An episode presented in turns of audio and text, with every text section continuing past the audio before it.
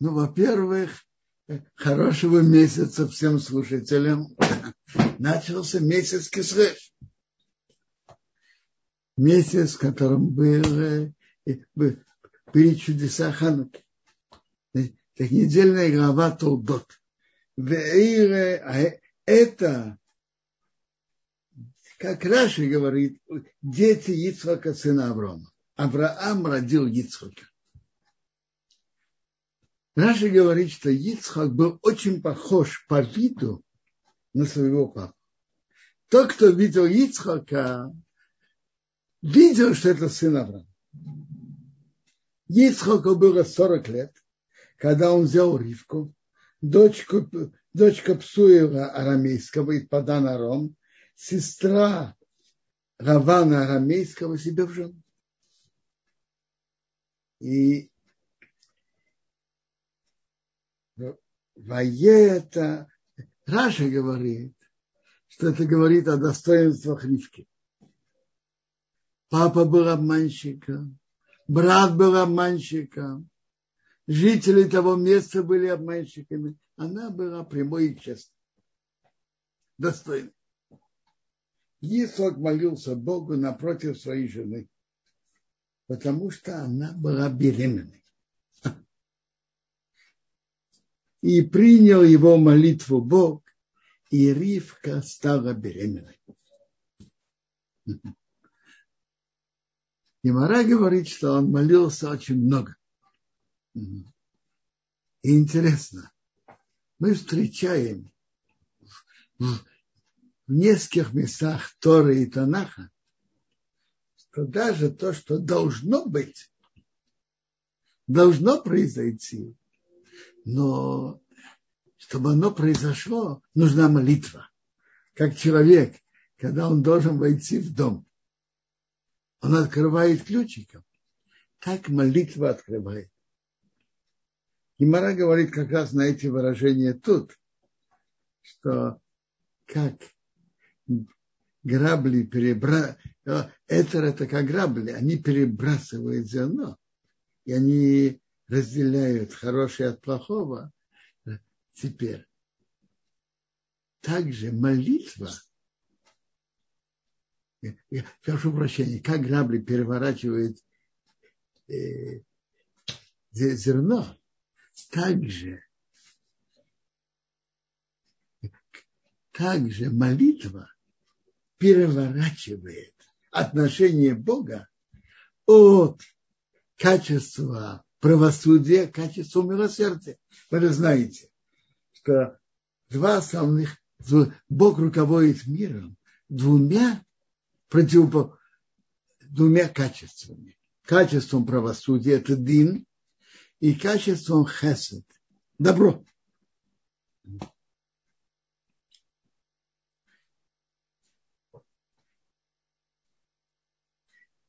Воисрейца цу Хабоним беки.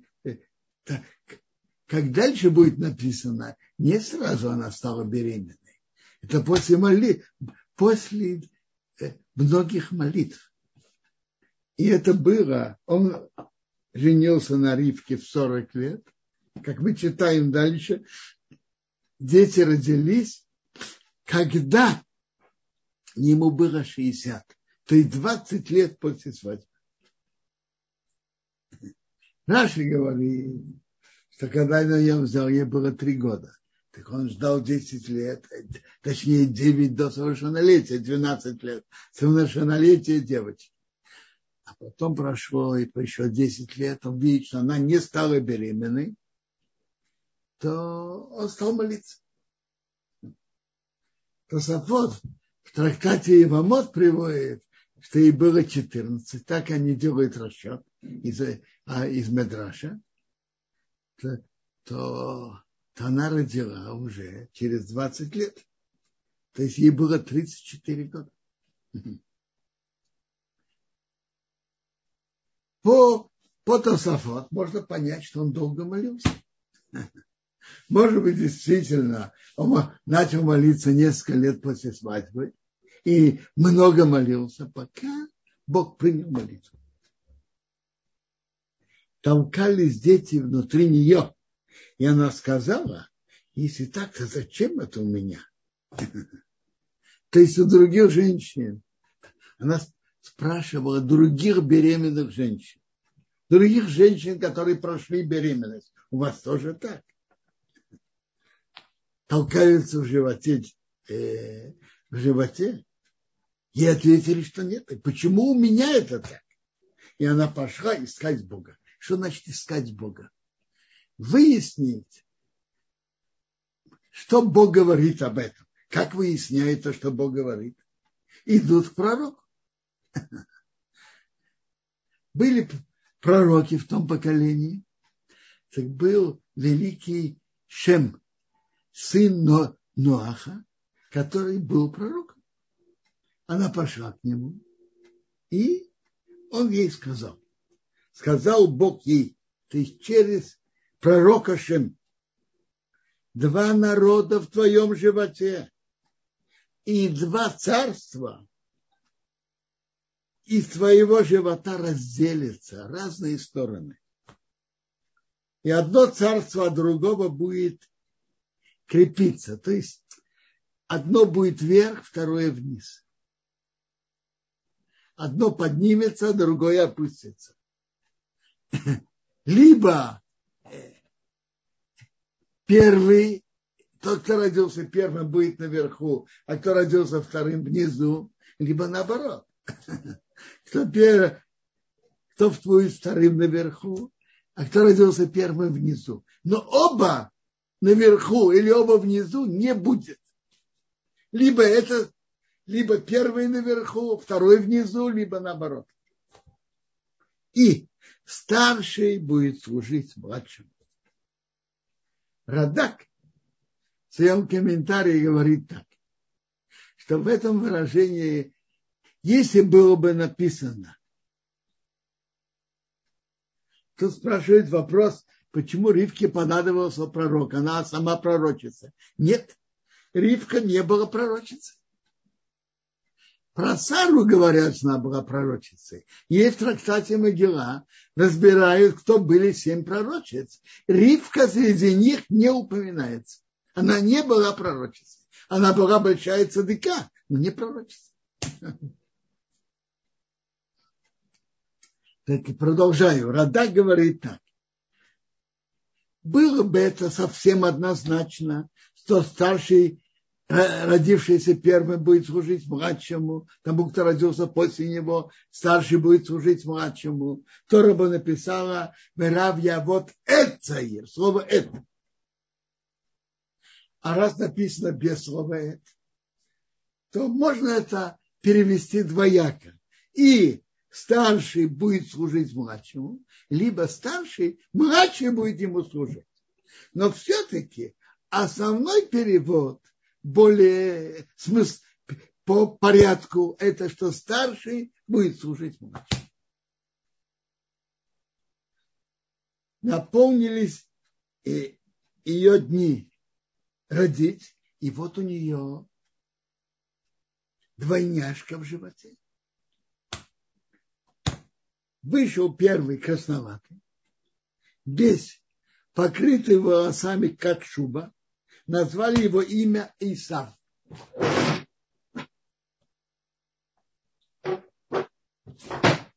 А под, после этого вышел его брат, и рука его держала за пятую Исава. Его назвали его имя Яков. А Ицхаку было 60 лет, когда он их родил. Я вижу на, экране вопрос. Как я сказал, что Ривка не была пророчицей, ведь написано, что Ривка узнала, что Исав хочет убить Якова в конце главы. Правильно? Так написано в Раше. Но если мы прочитаем Раше аккуратно, что написано в Раше? Ривка гугат беруах хакодеш. Это руах хакодеш, святым духом это тоже, тоже подарок от Бога. Но это не пророчество. Это на, намного более низкий уровень. Руаха Смотрите, в нашем поколении пока пророков нет. С момента прекращения пророчества нет, нет пророков. Руаха Кодыш у больших людей может быть. Это другой уровень. У Ривки Руаха Кодыш был, а пророчество, пророчество она не была.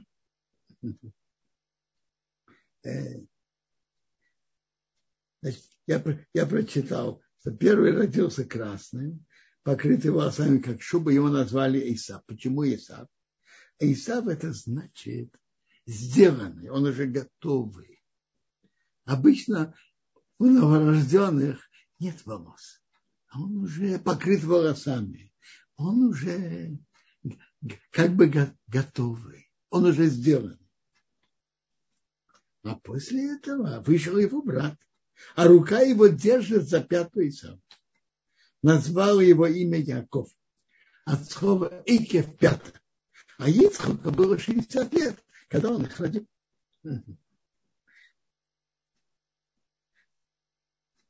Интересно.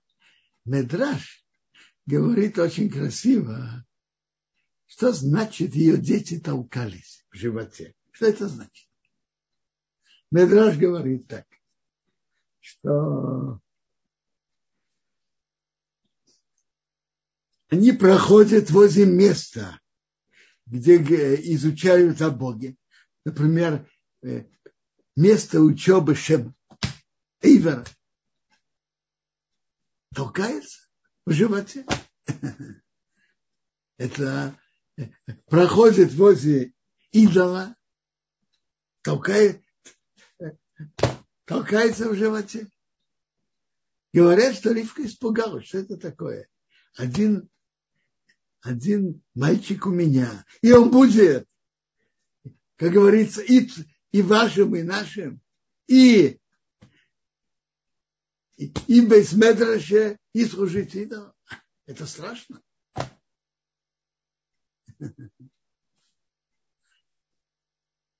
Такие пророк сказал, Шем сказал от имени Бога, это не один мальчик, это двое, и они различные. Яков будет стараться идти без медраж, учеба Торы, а Исав, у него будет наклонность к идолам.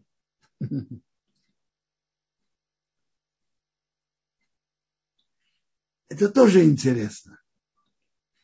Задается вопрос. У Исава был выбор или не было выбора?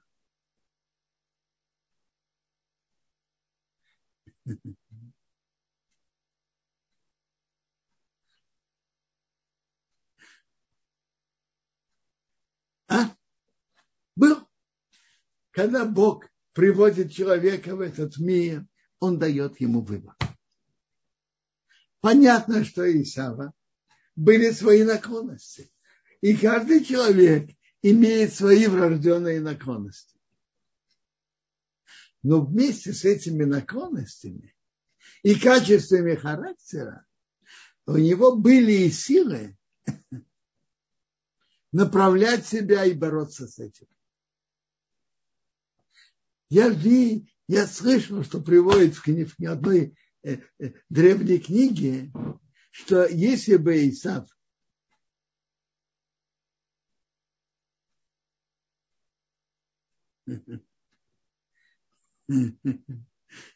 Если бы Исав работал над собой, направлял свои качества, непростые, нелегкие, скажем прямо, ну, скажем, буйные качества, то он бы вырос и стал бы еще выше, чем Яков.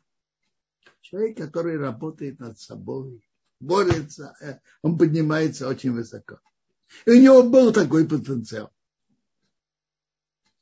У Исава был такой потенциал. Я видел в беседах Роши Шива Вадас, Раудаль Ешор, он говорит, что если бы Исав действительно пошел бы по хорошей дороге, то было бы шесть колен от Якова и шесть колен от Исава. Шесть от Якова и шесть от Исава. Есть интересное объяснение. Я видел, говорят очень близко один к другому, два великих человека. Ну, во-первых, Равин из близко. Рабницхак Зейв Соловейчик был последним раввином города Бриск, Брest-Литовск. Соловей, из, э, раввин, третий из этих династий Соловейчик, большой, большой человек. И Рабницхак Кутнер Зацал из э, вели, великий человек и руководитель Ешивы, очень глубокий, понимающий в вопросы в большой, большой, до большой глубины. Они оба говорят так. Есть гемора на Дарим. Написано так. Что если кто-то взял на себя запрет иметь удовольствие от потомков Авраама, Безера Авраам, то ему нельзя иметь удовольствие от, от, от, от всех евреев. Ваша Гемора, ну а про Ишмаил, он тоже сын Авраама. Он говорит, написано в Торе. Кибе Ицхок и Корел Хозора будет названо пророчество, которое Бог сказал Аврааму. Ицхок будет названо твое потомство, не Ишмаил. Он говорит, а про, про Эдом, про Исава? Он говорит, ну, в Ицхаке был Ицхак, не весь Ицхак. То есть он не часть потомков Авраама, нет. Он не часть союза Бога. Так интересно, Равин из Близкой, Равин Сакутнер, оба говорят так, что есть разница, как выше Бог заключил с Авраамом союз. С ним и с его потомками. Ишмаил был исключен, и Исав был исключен. Но они были исключены по-разному. Ишмаил был исключен пророчеством Бога. Бог сказал, Ицхок будет названо твое потомство. То есть не Ишмаил. Пророчество Бога вывело его, исключило и того, что он назывался потомством Авраама. Бог сказал так, это записано в Торе, что Ишмаил не входит в потомство Авраама. А вот Исав, он вышел по своему личному выбору. Захотел и вышел. То есть потом у, у Исхака еще был, была возможность по своему выбору быть продолжателем союза Бога с Авраамом, или не быть продолжением. Начиная с Якова, э, тут уже этого выбора нету. Любой из потомков Якова является продолжением, э, частью союза Бога с Авраамом. Он из потомков Авраама. У, у, у сыновей Ицхака еще был выбор. Эйсов воспользовался этим выбором и вышел. То есть Ишмоил вышел про словами Бога, которые записаны в Торе. Бог его исключил, а Исав вышел своим, по своему желанию вышел. Пока мы говорим про Исава, я хотел бы сказать о воспитании детей – у которых есть разные натуры. Так есть Агро из Вильны, говорит в комментарии на Мишлей притчи Соломона интересную и глубокую мысль, э, указание, совет, как воспитывать детей. Притча Соломона написана. Ханоха нарау пидарко. Гамки яскин гайосур мимену. Воспитывай мальчика по его пути. Даже когда он состарится, он от него не отойдет. Воспитание, как проверяется сила воспитания, когда дети продолжают свой путь, когда они уже выросли и идут по тому же пути. Воспитывая мальчика по его пути, даже когда он состарится, не сойдет от него. Так Агро говорит на это так. Воспитывай мальчика по его пути. Значит, по его пути. Понятно, что надо воспитывать по верной пути.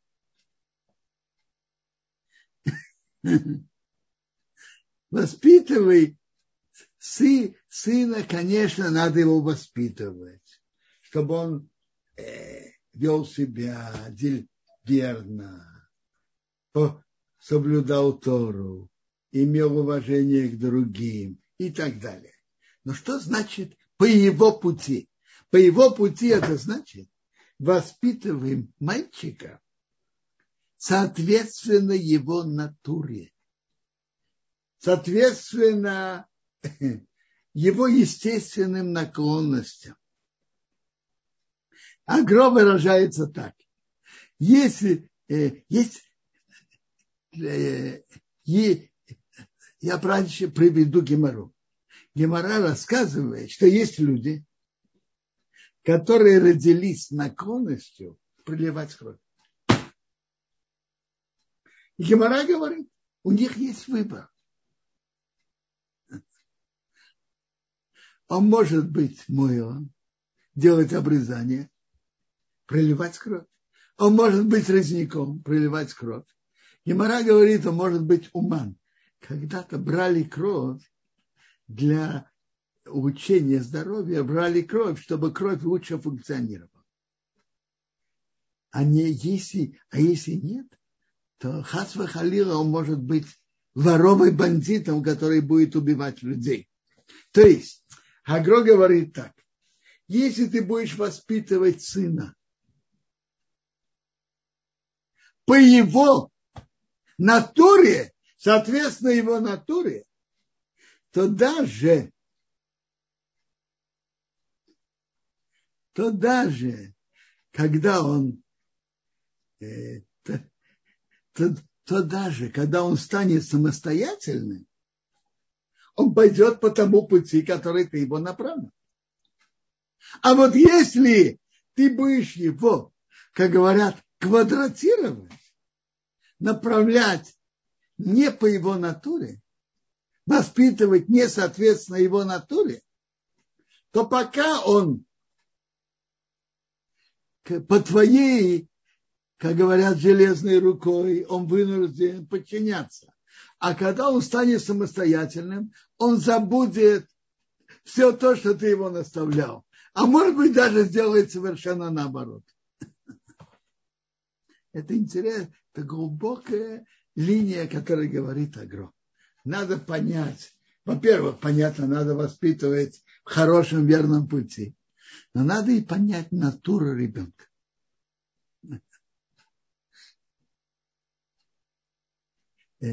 Тут было на экране, а хирургам можно, конечно. Я хотел, я мог это сказать. В наше время проливать кровь можно и хирургам. То есть так, натура проливания крови у ребенка этого есть. Есть, как говорят, в крови. Но куда это направить, это уже зависит. Это уже зависит от воспитателя, от отца. Но воспитывать против его натуры не помогает.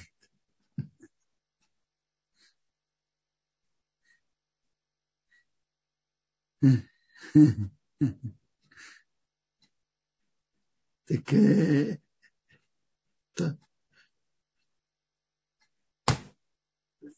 воспитывать сына соответственно его натуре.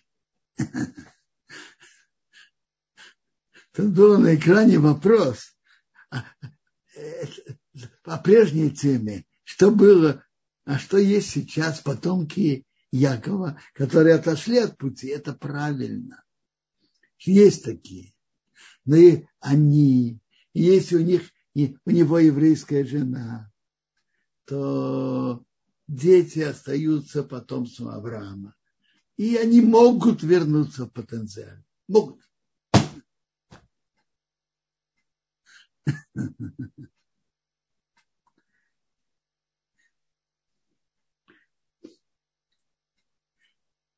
То есть у каждого есть своя натура. Но есть разные направления. Впрочем, говорят интересно. Есть ребенок.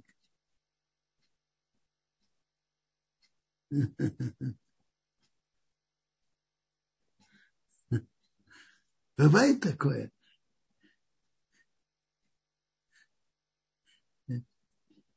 Есть ребенок, который упрямый. Слышали, э, э, слышали об этом? Э, есть дети упрямые, не готовы подчиняться. Я слышал, говорят об этом, что нужно это использовать. Это прекрасное качество в определенных вопросах. Ребенок упрямый. Говорят, что это э, некоторые родители говорят, он матмид, он постоянный учится. Я слышал, как-то Пурим спросили Рабхаим Каневского, который очень учится постоянно. С юных лет он учился очень усердно. В Пурим это так немножко легкая атмосфера, и так спросили, как ты, ты можешь это так учиться усердно, несмотря ни на что. Но что тебе помогает? Говорит, акшанут, упрямство. Или есть, например, качество, есть ситуация, когда окружающая среда идет совсем по другому пути. Мы жили в Советском Союзе, и там большинство не соблюдали ни субботу, никакие митцвот. Качество упрямства стоять на своем. Прекрасное качество. Надо всегда знать каждое качество, где применять. Но качество упрямства имеет свое положительное место. А вот сказать ребенку, ты упрямец, ты плохой, только портит. Ты ничего не помогает. Надо найти путь, как с этим работать.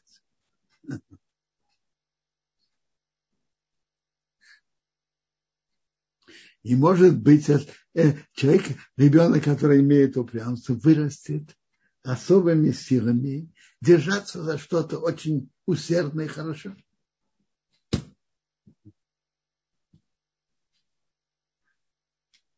Это тоже надо знать.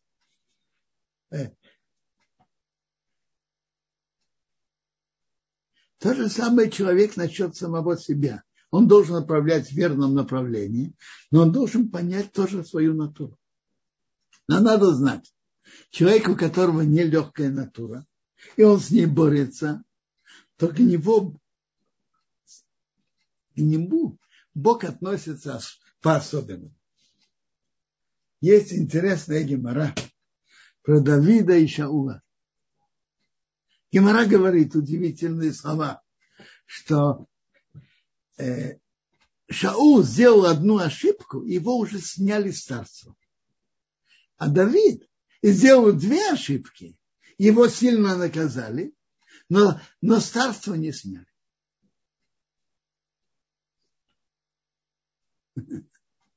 Так вопрос.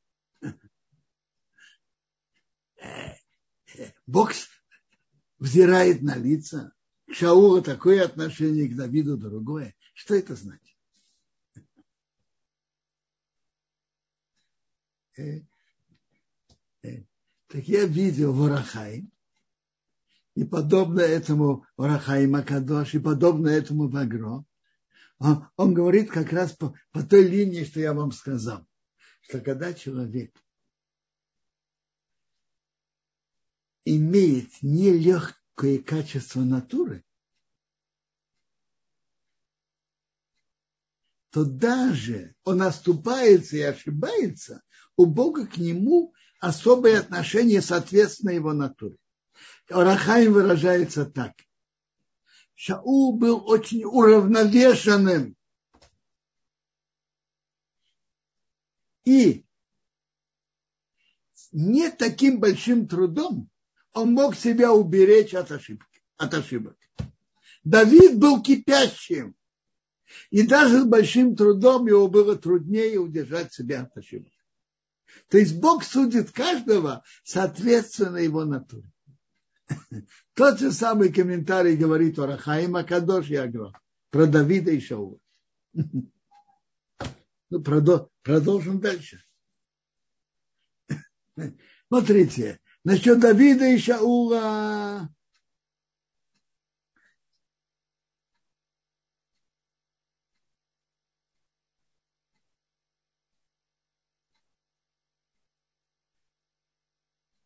Про Давида и Шаула есть еще комментарии.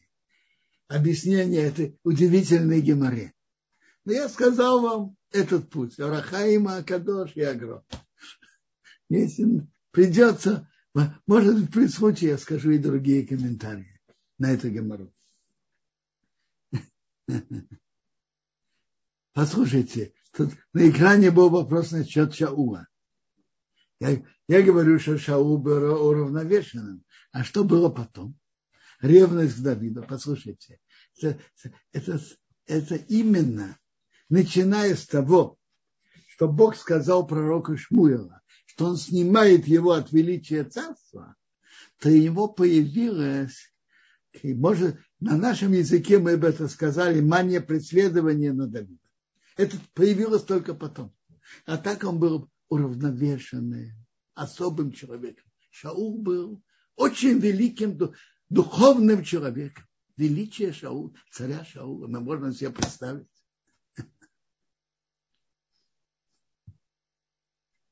Скромность его и другие качества. Читаем дальше. Выросли мальчики. Эйсов был человек, который умеет охотиться, человек поля, а Яков человек прямодушный, сидит в палатках, учится. Он учился также, кроме того, что он учился у папы и у дедушки, он еще учился у Шейма Рейба. Ицхок любил Исава, потому что охота в его рту. По простому переводу, что он приносил ему э, дичь папе. В Яков Ривко, а Ривка любила Якова.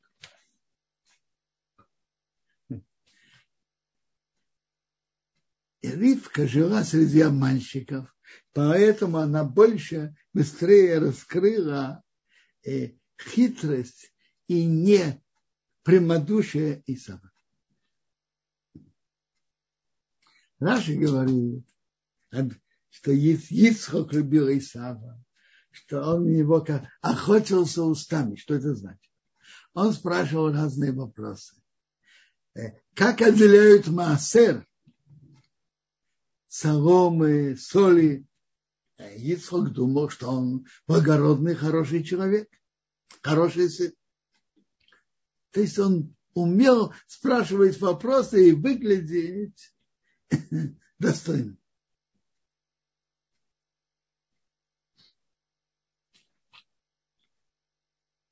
Яков,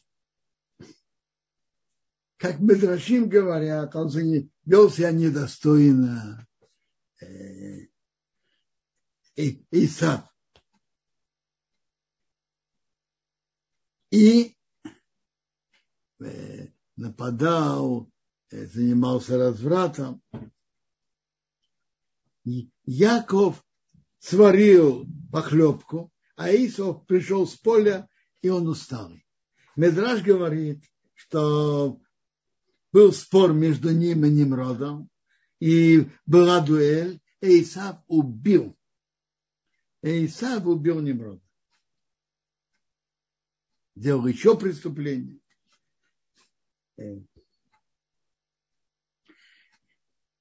Исаву и Якову им было по 15 лет. Сделаем расчет когда Аврааму было сто лет, у него родился Ицхак. Когда у Ицхака родились Яков и Исав, ему было 60. Так прибавим к 160. То есть Аврааму было 160, когда родились Яков и Исав. Сколько жил Авраам? 175. То есть, когда Аврааму было 175 лет, он умер. Исаф уже стал вести себя недостойно публично. И, по, и Авраам тогда умер. Мы читали в главе Рехаха, там написано, ты будешь похоронен с хорошей сединой. Так Бог обещал Аврааму. А если внук ведет себя так недостойно, это не хорошая седина. И поэтому Бог забрал у Авраама пять лет. Ицхак жил 180 лет. То Авраам тоже должен был быть жить 180. Него забрали пять лет от обещания, от, а, от обещания, что ты э, будешь похоронен с хорошей сединой. Между прочим, очень интересно. В прошлой главе, когда написано про Авраама, что он жил, написано, эти годы жизни Авраама, Ашер Хай, которые он жил. Эти два слова, которые он жил, это лишнее. Это говорят о Рахаим и Агро из Вильна, говорят тот же ответ. Годы, которые он жил, это 175. Годы, которые ему полагались, он должен был бы жить еще пять лет. Но годы, которые он реально жил, это 175. Так, так как раз Авраам умер. И людям, которые в трауре, варят чечевицу, потому что она круглая, э, э, крутится. Иногда у того траура, у другого траура. И кроме того, у нее нет как бы а, места, где это открыто. Сказал Исаак Якову, дай мне поесть из красного-красного, потому что я усталый. Его назвали Эдом. Он видел только цвет еды, а больше он не видел и не обратил внимания. Яков сказал, продай, как сейчас, твое переворотство мне. А что такое? А что такое первородство вообще-то? А? Что это такое? А? Прочитаем дальше. Сказал Иса, вот я иду умирать. А зачем мне переворотство? Как интересно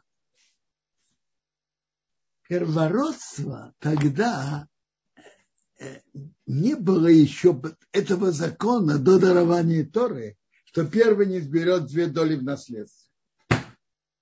А первородство было духовная привилегия. Например, до постройки мешкана первенцы, они служили. Так написано не в трактате Звахим в конце до, до постройки мешкана первенцы служили. Приносили жертву. Исав, как Раша рассказывает, спросил, а что это значит первородство?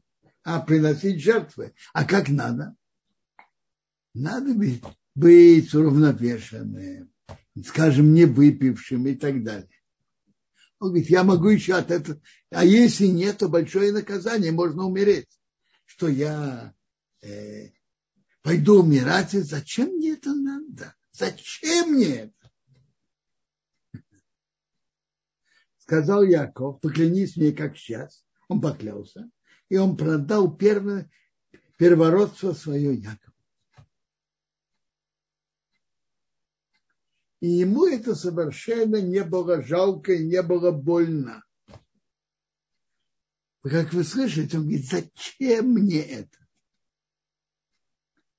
Он не чувствовал, что ему это что-то надо. Он этого не, не чувствовал. Э, есть медраж. Он привел своих дружков. и тыкал, показывал перед ними на Якова. Смотри, какой дурак-чудак.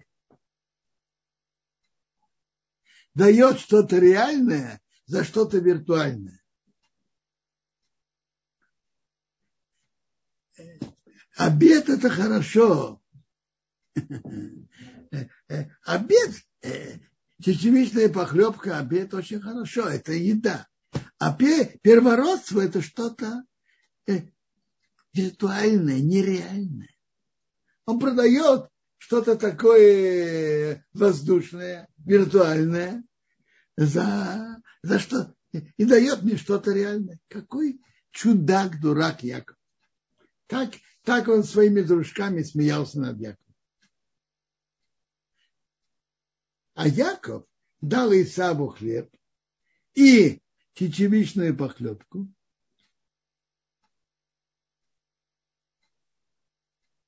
Он поел, попил, встал и ушел, и презирал Исав первородство. То есть, и после продажи он уже не был голодным, он презирал. Значит, он презирал. Для него первородство не имело важности.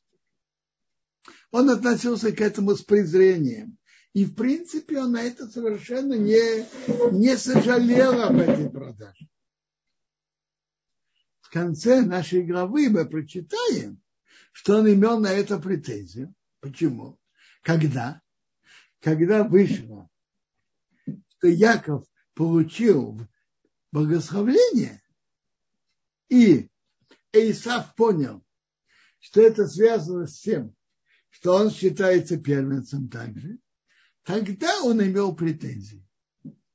А до этого Исаву не было, совершенно это не мешало.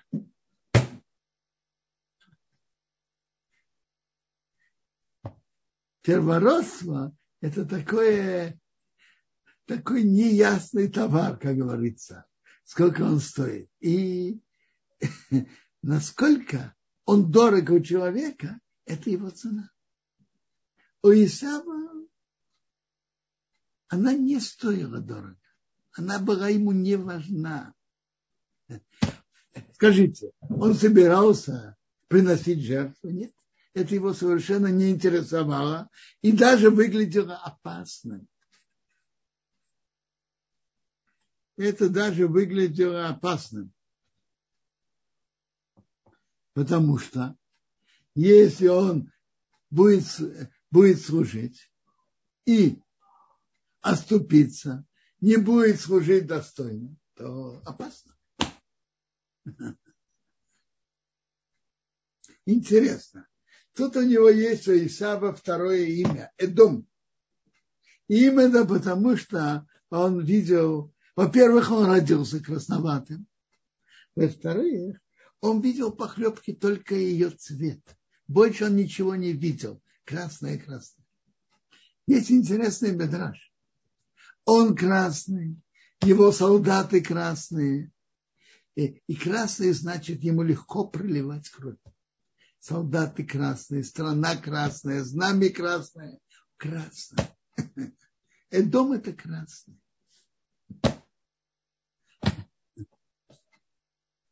Ну, можно спрашивать вопросы.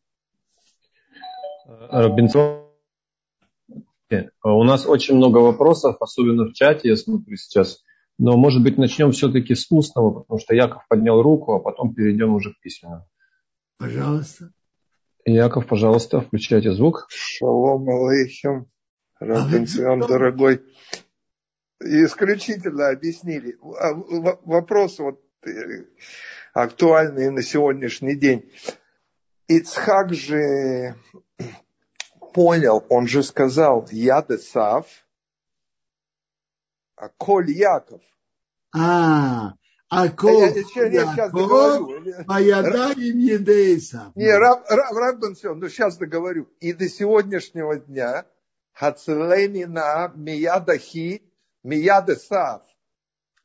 Правильно? Правильно. Все, вот вопрос полный. Я, Я так и не понял вопрос. Вопрос в том, что Ицхак понял, кого он благословил. Это уже после благословления Якова. Тогда он понял. Но он же сказал... А, это после он сказал? Это он после? Нет. Нет, он же до, он же Я до того. Он- видел, я где-то видел интересный комментарий. Можно перевести, что тут есть какое-то противоречие. Да. Голос, как голос Якова. Он говорит, Раша объясняет, это не голос. По голосу они были похожи. Форма речи, деликатность. Яков говорил деликатно, а Исав говорил грубовато. Форма речи Исава, а руки, которые с волосами, руки Исава. Какое это противоречие? Но это пшат, но это пшат. Ну, простой пшат, простой пшат. Да, это пшат. Но Коль Яков, это, это Мидраш говорит на это страшные, есть Мидраш, он говорит страшные, э, удивительные, не страшные, удивительные слова. Что когда есть голос Якова, когда дети изучают Тору, то опускается. русский Исав. слова Мгм, мгм. не имеет силы властвовать над ним. Да, да, вот. И в то же время все равно от Ленина спаси меня от руки Исава до сегодняшнего дня. Ну, ну. все, спасибо, спасибо. Э, Спасибо, Яков, за вопрос. Равбенсион, спасибо огромное за ваш ответ. Сара тоже подняла руку. Сара, пожалуйста, включаем вам звук. Ваш вопрос, и потом перейдем к письменным. А, Шалом, Кводарав, спасибо большое за урок. Вот у меня такой вопрос, а почему а, Ривка не обратилась э, а, к э, Ицхаку непосредственно? Ей нужно было идти к каким-то мудрецам, ведь э, Ицхак тоже, тоже был пророком. Может быть, ей было чем-то неудобно, или она что-то стыдилась просить его. Так я это понимаю. Поэтому она обратилась к Шему. Может быть, да. Стыдилась, что, что тебе так мешает, так или иначе. Ей было это неудобно, и она обратилась к Шему. Спасибо большое, Робинсион. Тут Анна спрашивает, а тот факт, что Яков держался за ногу, за пятку Исава, да, а а нога обычно сильнее, чем рука. Не говорило ли это изначально о превосходстве Якова? Я не знаю. Э, и, Смотрите, то, что нога сильнее, это правильно. Она держала. Но не то, что она ухватывала и была сильнее. Это не написано. Но Медраж говорит на это, что это говорит, что Исав, который будет иметь власть, он еще не успевает закончить власть. То есть обычный порядок системы какой, системы власти. И Яков уже держит за ногу, он, он ее получает от, от него, то есть не по обычной системе, еще до того, как та держава закончится. Спасибо большое. Винсион, тут еще есть ряд вопросов, я их просто все вместе сформулирую. Ведь если Ривка... Как можно, все- как можно несколько вопросов вместе? Они повторяются, поэтому э, звучит э, вопрос таким образом. Если Ривка, она видела, что происходит с, с Исавом, почему она не повлияла, не предупредила об этом э, Ицхака? Смотрите, вопрос, вопрос, а когда? Момент, когда был разговор о богословлении, просто, как говорят, не было времени. Момент благословления не было времени. Ицхак уже послал Исава, и он пошел ловить дичь, и он вот возвращается. Беседовать, обсуждать уже не было времени. Так объясняет Малбим на месте. А раньше она не подумала, что есть в этом важность, это нужно.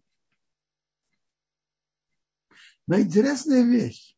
Мы видим, интересно, разные подходы папы и мамы к детям, и у Ицхака у Ривки, и разный подход к воспитанию между Авраамом и Сарой.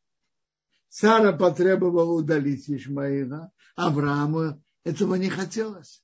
Он обратился к Богу. Бог сказал, делай то, что Сара сказала. Это интересно. Робинсон, как-то получается так, что наши проматери выглядели более решительными.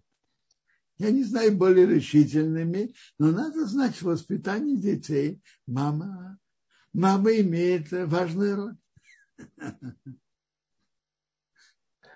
А, Робинсон, и вопрос тут, который спрашивают, а, из то, что написано, что Исав говорил, дайте мне красного-красного, это действительно о чем это говорит? Только о цвете похлебки или еще о чем? То есть я понимаю, что он был так, что его, он видел только цвет, содержание, что это, как он не видел. И его назвали Эдом. А вообще-то про Исава, как приводится в Медраше, его линия – это двуличность. И то же самое насчет папы. Перед папой он красился как хороший и достойный сын, а внутреннее содержание было совсем другое. И это интересно. Это и центральное, из центральных качеств Исава. Двуличность. А, а, Робинсон, тут тоже был вопрос такой. А каким образом, если Исхак Авину имел пророчество, как он не сумел через пророчество увидеть будущность Исава, что из него выйдет? Ну, как раз это, на это можно ответить. Это ответ простой. Пророчество – это подарок, который Бог посылает человеку. И это решение Бога, что он ему раскрывает, а что нет. Может быть человек пророком, а может быть что-то, чтобы он не знал. Э, яркий пример этого. Шмуил, пророк Шмуил был великим пророком. Принятым всем еврейским народом, и он был руководителем народа, как, как говорят, и политическим руководителем, как царь. И Бог посылает пророка Шмуила к Ишай, и он говорит ему, помажь и сыновей его на царство. Он приходит к Ишай, он видит старшего сына, и он так говорит, ой, перед Богом его помазать. А Бог ему говорит, не смотри на его вид и на высоту и роста. Я его отверг. То есть Бог его послал помазать младшего. Не, не этого. А Шмуил на первый взгляд думал, что, наверное, это. Бог ему сообщил, что это не так. То есть то, что Бог сообщает человеку, пророку, он знает. Что Бог не сообщает, он не знает. А если Бог... У Бога были расчеты, и надо это понять, почему. Он намеренно хотел это скрыть от Ицхака. То есть пророчество это не ключик от будущего, это желание Всевышнего открыть э, пророку только то, что нужно. Это подарок Бога.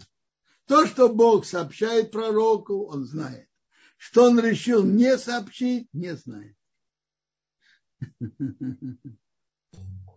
Робинсон, если можно еще два-три вопроса письменных, и потом кто-то еще тянул руку.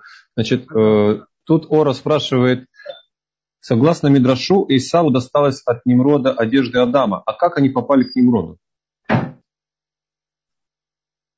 Надо посмотреть Мидраш, как они, как они к нему попали.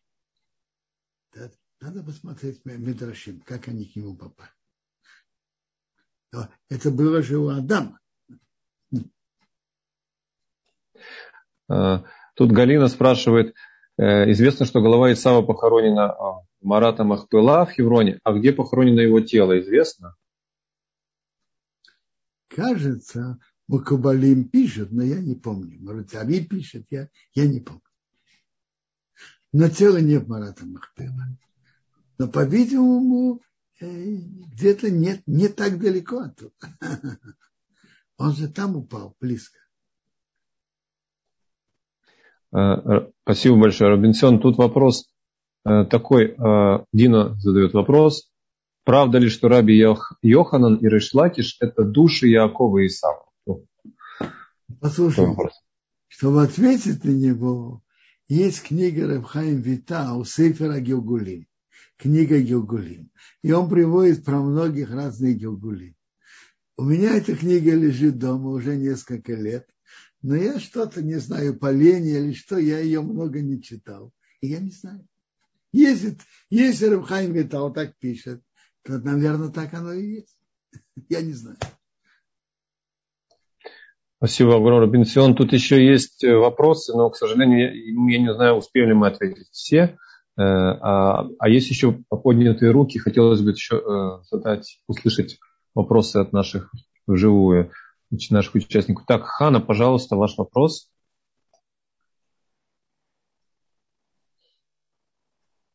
Хана. И я еще видел поднятую руку от э, Едиди. Едиди, если вы поднимите еще раз, я вас увижу, включен звук.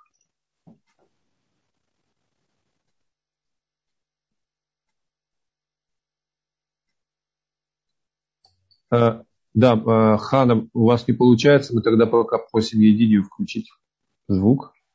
Попробуйте вы, Едидия. Да. Шалом алейхим, Раф. Алейхим шалом. Это Едидия с Нью-Йорка. А, я слышал такой комментарий, что Ицхак Авину, он имел такую возможность, силу, Бог дал ему, он видел в Исафе э, души. То есть одна из душ была там э, Раби Акива, и в этом он э, видел Э, э, поглощал свою любовь к Исафу. Это Может, так? Я, я не видел этот медраж. Может быть. Но, но известно, что от Исава вышли большие люди и говоря, если бы, которые приняли Гию, интересно, их потомков Исафа были, которые принимали, приняли Гиюр и были большими людьми. Абсолютно. В том числе, в том числе и рыбаки. Спасибо большое. А, спасибо огромное. Я вижу, что еще здесь Ирина, видимо, не дождалась озвуч... своего озвученного вопроса. Ирина, пожалуйста, попытайтесь вживую. Да. Да, я сначала думала, может, не надо. Но вопрос такой, вроде бы на него и были ответы, э, уважаемый милейший Раф Зильбер. А вот зачем, э, похоже, что и так Исав продал бы свое, отдал, продал э, свое первородство, судя по тому, что у него были действительно причины по его характеру отказаться от этого привилегии, так сказать, первородства. Зачем все-таки в Торе вот эта похлебка и два раза название ее цвета?